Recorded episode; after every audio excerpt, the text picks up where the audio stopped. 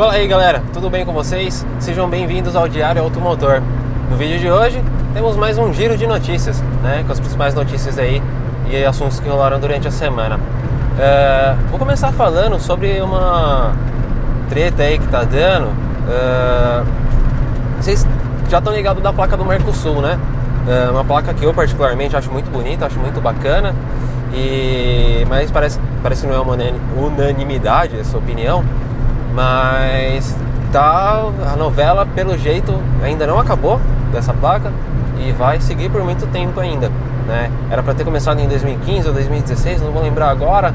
E aí foram tendo várias alterações. Aí o Rio de Janeiro começou lá, isso aqui, ainda assim teve alterações e tudo mais. Enfim, é, uma das alterações aí, uma principais da placa do Mercosul, era não ter mais aquela tarjeta de cidade e estado, né? A ideia era reduzir custo da placa e não ter mais a necessidade de trocar a placa quando a placa trocasse de veículo, ou quando o carro trocasse de dono ou trocasse de cidade, né? É, seria um ótimo, porque o carro seria emplacado só uma vez na vida e pronto, né? Não ia ter toda essa frescura de toda vez que for vendido ter que ficar trocando placa.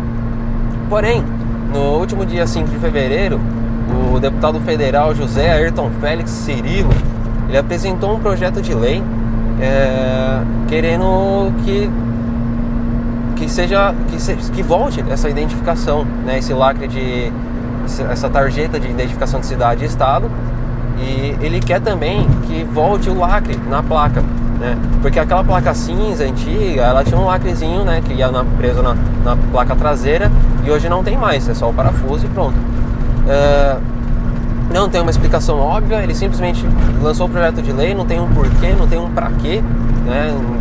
E, é isso aí. Ah, disso, a única coisa que eu acho mais importante seria a volta do lacre, né? Porque o cara pode, ele, pode tirar a placa e colocar quando ele quiser. É, é, acho que mais por questão de segurança, acho que o lacre deveria voltar sim. Mas a questão de cidade, estado, meu, pra quê? Aí o cara hoje tá morando em São Paulo, amanhã tá morando em Minas, aí vai ter que trocar a placa sabe? Acho que uma, muita burocracia para pouco efeito, sabe? Ah, mas eu não consigo mais saber de onde que é o carro. Meu, cara, se você puxar o histórico do carro, tem várias outras maneiras de você saber de onde que ele veio, né? Então eu acho meio inútil isso. Mas, né, ele apresentou esse projeto, vai, vai para o Congresso ainda, tem várias outras etapas, então pode ser, não vai ser algo, provavelmente vai ser rápido problema é quem já emplacou o carro vai ter um novo custo, provavelmente vai ter que emplacar de novo. É, né, acho uma baita falta de sacanagem, como diriam, mas enfim, essa é a ideia. Eu acredito que seja porque os caras estão perdendo dinheiro, né, porque no, o número de emplacamentos diminuiu e tudo mais, então os caras já estão prevendo aí uma redução no, nos seus lucros e aí meteram, estão querendo voltar com isso daí para toda vez que o carro for vendido ter que trocar a placa, né? Mas é isso, o link vai estar tá aí na descrição do vídeo, tá? Depois vocês clicam aí para dar uma lida na matéria. Outra coisa também, que também referente a carro aí, Detran e tudo mais, uh, os Detrans estão sendo obrigados a emitir o, CR, o CRLV.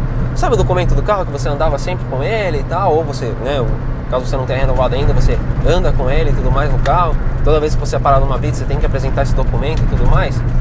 Então, uh, o pessoal da. Deixa eu confirmar aqui.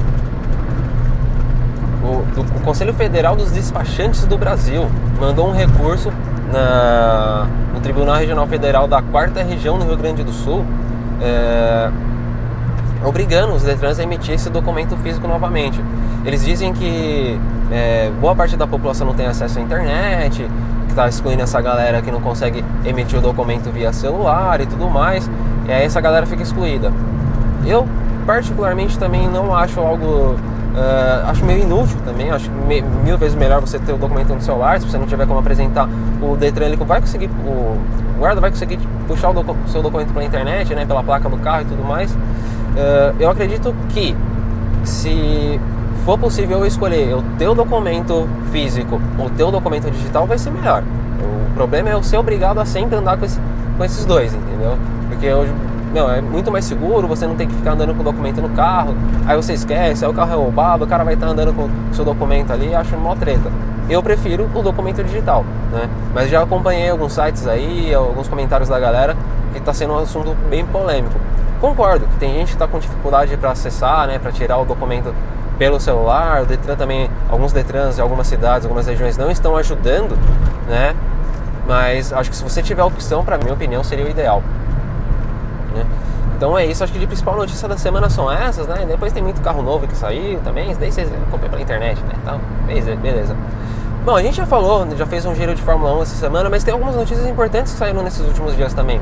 É, ontem, quinta-feira, dia 10 do 2, é isso? Não, dia 11 do 2, perdão. É, Fernando Alonso, sabe? Aquele que vai, retor vai retornar à Fórmula 1 pela Alpine, ex-Renault, sofreu um acidente de bicicleta. Ele estava andando na, na Suíça, no, perto da casa dele, onde ele treina com, com, com, a equipe dele, e parece que ele foi atropelado, alguma informação assim, e sofreu algumas lesões. Até o momento do, do fechamento desse vídeo, não tinha nenhuma confirmação oficial do que, que, tinha acontecido com ele. Mas as primeiras informações que saíram pode, é que ele poderia ter sofrido uma lesão na mão ou uma lesão na mandíbula. As informações mais concretas, né, que o pessoal tem comentado mais, é que ele sofreu uma lesão na mandíbula e mas está em estado estável, né? Ele está bem, está consciente, porém está tá machucado, né? A Alpine soltou um, um comunicado informando que ele estava bem, que estava tudo certo com ele, mas né, até, até o momento a gente não tem nada oficial de do que, né, do, quais, quais são as extensões do, do, dos ferimentos, quanto tempo ele vai ficar parado. Uh, a, a, principal informação que eu, que eu tenho é, também é que o Alonso ele postou um tweet ou, um, ou uma foto no Instagram e falando que ele espera estar de volta para a corrida no Bahrein. Então pode ser que Fernando Alonso aí perca os testes de pré-temporada. Bom, pessoal, estava editando o vídeo aqui e enquanto eu estava editando saiu a notícia, né, o comunicado da, da Alpine referente ao acidente dele, né? Ele passou por uma cirurgia, eu vou estar tá lendo aqui o comunicado para vocês, tá bom? Uh, após seu acidente de bicicleta ontem, Fernando Alonso foi mantido sob observação em um hospital na Suíça. Os médicos descobriram uma fratura em seu maxilar superior e realizaram uma operação corretiva com sucesso. A equipe médica responsável está satisfeita com seu progresso. Fernando ficará em observação por mais 48 horas, uh, olhando para frente, após alguns dias de repouso completo, ele poderá retomar progressivamente o treinamento. Esperamos que ele esteja totalmente recuperado para realizar a preparação para a temporada. A Alpine F1 Team e Fernando agradecem por seus desejos e farão novas atualizações quando apropriado. Então é isso, né? Ele passou por uma cirurgia, né? Agora vai ficar em repouso né? absoluto e todo mundo espera que ele fique recuperado o quanto antes para poder estar tá assumindo o carro na temporada. É isso, galera. Valeu. Mas é, é isso aí. Uh, uma outra notícia também que saiu na, na quinta-feira, no dia 11, foi que teve uma reunião da, do conselho da FIA, né, os membros da FIA, e chefes de equipe, fornecedores de motores, e eles definiram, né, decidiram uh, aprovar o congelamento de, mo de motores a partir da temporada de 2022. Ou seja, as equipes só terão este ano né, uh, eh, para continuar desenvolvendo seus motores, né? A partir de 2022, quem evoluiu, evoluiu, quem não evoluiu, não evoluiu mais. Se tiver um motor, uma draga, já era, né? Vai, ser, vai ficar de 2022 até 2024, porque se eu não me engano, em 2025 vai entrar uma nova regra de motores e, e então isso ajuda principalmente a Red Bull, né? Que a Honda avisou que ainda em 2020 que não ia continuar mais na temporada, né? não ia continuar fornecendo os motores e a Red Bull né, não quer gastar dinheiro com motor, com motor com uma tecnologia que já tem uma data de, de morte, vamos dizer assim, né, de, vai ser encerrada, que vai ser 2025, né, vão ter novos motores aí. Então para eles não valia a pena ficar investindo nesse motor, ficar desenvolvendo um motor que, que, que já vai morrer, né? Uh, uma outra coisa interessante também que saiu é que a FIA demonstrou interesse em correr em Portimão, né, em Portugal, nessa temporada, naquela corrida que estava ainda a ser confirmada. É, um, o calendário, na verdade, pode sofrer ainda muitas alterações devido a essa pandemia do coronavírus e tudo mais. Então, assim, esse calendário de 23 corridas pode sofrer muitas alterações ainda, né? Então é isso. Essas notícias sobre Fórmula 1, essas e muito mais, vocês podem acompanhar no grande parceiro nosso, né? O Boletim do Paddock. É só vocês acessarem lá, boletimdopaddock.com.br. Eles têm um podcast sensacional que é o BPcast. É, acompanha eles aí, o, o, trabalho deles é sensacional. Se inscreve no canal deles também, é um canal muito bom.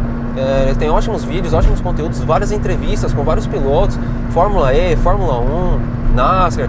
Cara, se vocês querem saber bem de automobilismo mesmo, corre lá no boletim do paddock. Vocês não vão se arrepender. Se, e eu coloco minha mão no fogo por eles, porque o trampo deles é bom. Certo, galera? Obrigado por mais estarem acompanhando aí mais um vídeo. Bom, já sabem o que vocês têm que fazer. Dá um like aí no, no vídeo, curte aí, compartilha com seus amigos, se inscrevam no canal, né? Dá essa força aí pra gente.